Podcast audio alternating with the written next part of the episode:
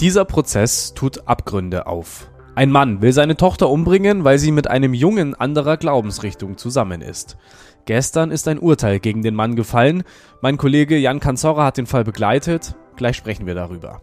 Und heute ist Freitag, das heißt, natürlich gibt's alle Tipps fürs anstehende Wochenende. Das ist der Nachrichtenwecker an diesem Freitag, dem 1. Dezember. Mein Name ist Moritz Weiberg. Guten Morgen. Der Mann hat eine rechtsextreme Kampfgruppe gegründet. Das Ziel? Ein Bürgerkrieg in Deutschland und Anschläge gegen Moscheen. Der Mann aus Mickhausen im Landkreis Augsburg wurde verhaftet und gestern zu sechs Jahren Haft verurteilt. Der Generalbundesanwalt hält die Gruppe für eine höchst gefährliche rechte Terrorzelle, die einen Umsturz in Deutschland geplant haben soll. Die Mitglieder der Vereinigung sollen Mordanschläge auf PolitikerInnen und Angriffe auf Moscheen vorgehabt haben. Das Ziel sei gewesen, Chaos zu verursachen. Die Gruppe hoffte demnach darauf, dass die angegriffenen Muslime zum Gegenschlag ausholen, was wiederum eine Art Bürgerkrieg auslösen und die Gesellschaftsordnung in Deutschland zerstören sollte. Das Wetter in Augsburg ist zum Start ins Wochenende kalt und regnerisch bei 0 bis plus 3 Grad. Am Wochenende wird es dann noch kälter und es soll auch wieder schneien. Es geht um einen angedrohten Ehrenmord. Ein Vater will seine Tochter umbringen, weil sie in einen Türken verliebt ist und nicht in einen Jesiden. Der Glaubensgemeinschaft gehört die Familie an. Der Bruder unterstützt den Vater dabei. Beide wurden gestern verurteilt. Jan Kanzora hat den Prozess begleitet. Hallo Jan. Hallo Moritz. Jan, was wurde den beiden denn konkret vorgeworfen? Ja, den beiden wurde konkret vorgeworfen, dass sie eine Tochter der Familie, also die Tochter des Vaters, der angeklagt war, beziehungsweise die Schwester des Bruders, ähm, über Jahre hinweg schikaniert und auch geschlagen und beleidigt haben sollen. Das waren Vorwürfe unterschiedlicher Schwere. Gerade eskaliert ist die Situation jedenfalls 2022, als sich das damals 16-jährige Mädchen in einen Mitschüler verliebt hat und auch eine Beziehung mit ihm einging, was ja eigentlich eine völlig banale und auch total normale Situation ist. In dem Fall aber innerhalb dieses Familienverbundes für erhebliche Schwierigkeiten gesorgt hat, weil die Familie diesem jesidischen Glauben angehört und den wohl sehr strikt auslebt. Und ähm, zumindest der Vater und der eine Bruder fanden, äh, das junge Mädchen dürfe keine Beziehung mit diesem Moslem haben. Daraufhin sollen sie laut Anklage dem Mädchen mit dem Tod gedroht haben. Der Vater hat sie wohl auch zu einer Lechbrücke gefahren und gesagt, spring da jetzt rein. Ähm, das Ganze ist dann eskaliert in einer Art Familientribunal. Da saß das junge Mädchen zusammengekauert in der Ecke und die Familie hat gemeinsam beraten, wie sie wohl am besten sterben könne. Also es waren auch ganz schauerliche Szenen, die dort immer beschrieben wurden. Ähm, sie musste auch sogar einen eigenen Abschiedsbrief verfassen und unterschreiben, möglicherweise, damit das Ganze wie ein Suizid aussehen könnte. Es kam letztlich nicht dazu, dass das junge Mädchen zu Tode kam, zum Glück. Das lag daran, dass die Schule sehr aufmerksam war, in der, wie das Mädchen gegangen ist da haben Lehrer und Mitschüler gesehen, sie hat Würgemale und sie hat ausgerissene Haare. Und daraufhin hat der Schulleiter das Jugendamt und die Polizei verständigt und ähm, daraufhin kam dieses Ermittlungsverfahren ins Rollen. Und das Mädchen an einen geheimen Ort, in einem Programm, äh, da weiß man bis heute nicht, wo sie wohnt. Die ist also von Behörden geschützt und die beiden ja, Mitglieder der Familie, die sie so schikaniert hatten, die sie vor allem schikaniert hatten. Es gab auch noch mehrere, aber die beiden waren die Haupttäter, äh, kamen in Untersuchungshaft und vor Gericht. Und da ist das Urteil ergangen. Es gab vor dem Amtsgericht in erster Instanz von einem Dreivierteljahr schon mal eine. Ähm, dieses Mal wurde es neu aufgerollt in der Berufung. Die Strafen fielen geringfügig geringer aus als beim ersten Mal. Beim ersten Mal haben beide Angeklagte drei Jahre, acht Monate bekommen. Dieses Mal waren es drei Jahre, sechs Monate für den Vater und drei Jahre für den angeklagten Sohn. Es macht absolut fassungslos, diese Tat. Das Wichtigste, das Mädchen ist weg von dieser Familie, das Mädchen ist in einem Schutzprogramm, du hast es gesagt.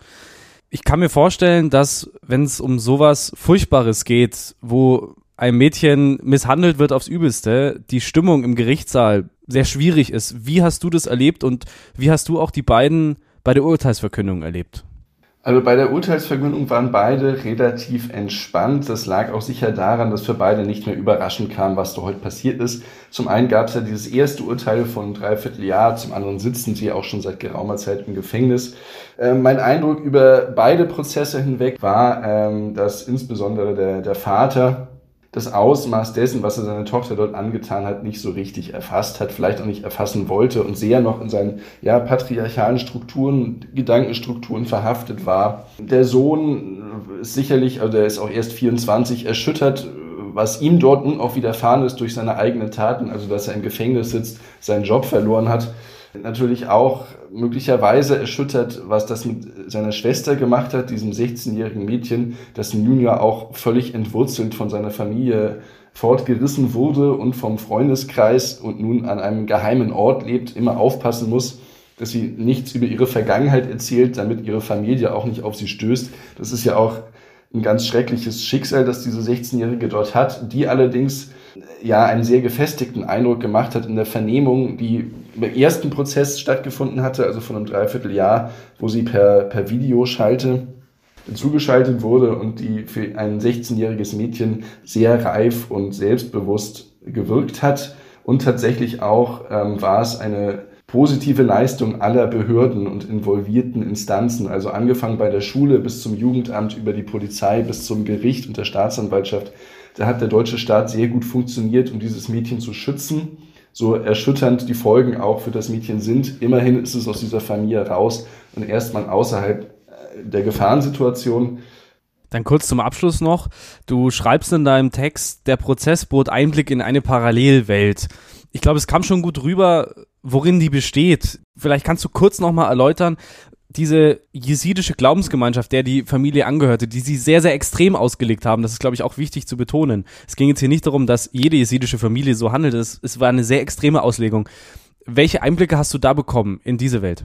Was deutlich wurde, ist, dass in der Regel und fast ausschließlich nur innerhalb der Glaubensgemeinschaft geheiratet wird, was auch mit der Verfolgungsgeschichte zu tun hat. Äh, das ist eine sehr verfolgte Gruppe, die Jesiden, an denen auch Völkermorde verübt werden und wurden. Wir haben aber auch uns die Mühe gemacht gehabt, vor einem Dreivierteljahr mal so ein bisschen in die Gemeinschaft reinzuhorchen. Und da war schon die, die einhellige Meinung eigentlich unter vielen Jesiden, äh, dass also äh, eine Beziehung außerhalb der Gemeinschaft nicht gern gesehen wird, war aber auch entsetzend spürbar, dass die Konsequenz sein soll, innerhalb dieser Familie ähm, ein Mädchen mit dem Tode zu bedrohen, wenn nicht gar es in den Tod zu treiben. Das fanden natürlich auch die Jesiden, die wir da gesprochen haben, die mit dem Fall nichts zu tun haben, auch entsetzlich. Zwei Männer wurden verurteilt wegen eines angedrohten Ehrenmords. Jan Kanzora hatte die Infos. Danke, Jan. Danke, Moritz. Seit gestern läuft die Weltklimakonferenz in Dubai. Auf dem Gipfel wollen TeilnehmerInnen aus 200 Ländern über die Eindämmung der Klimakrise beraten. Das 2015 in Paris vereinbarte Ziel, die Erderwärmung auf 1,5 Grad zu begrenzen, ist mit den derzeit geltenden Plänen nicht zu erreichen. Laut einem neuen UNO-Bericht steuert die Welt vielmehr auf ein Plus von bis zu 2,9 Grad im Vergleich zur vorindustriellen Zeit zu. Direkt zu Beginn der Klimakonferenz haben die teilnehmenden Staaten sich gestern geeinigt auf einen Klimafolgenentschädigungsfonds. Die Vereinbarung sieht die Einrichtung eines Fonds vor, der gefährdeten Ländern bei der Bewältigung der Kosten klimabedingter Schäden, wie zum Beispiel Dürren oder Überschwemmungen, helfen soll. Deutschland beteiligt sich mit 100 Millionen US-Dollar. Das Wochenende steht vor der Tür und natürlich gibt's die ganz heißen Tipps von uns. In der Soho Stage gibt's Metalcore am Samstag mit Alchemist und As Time Went By ab 19 Uhr. Rock gibt's schon heute Abend im Bombig, Black Ocean's Edge und Freewheelin' Franklin ab 20.30 Uhr. Und was immer geht, Christkindlesmarkt in Augsburg und überall sonst. Was immer ihr macht, viel Spaß dabei. Ich bin Moritz Weiberg. Am Montag sagt an dieser Stelle Lena Bammert Hallo. Schönes Wochenende. Ciao.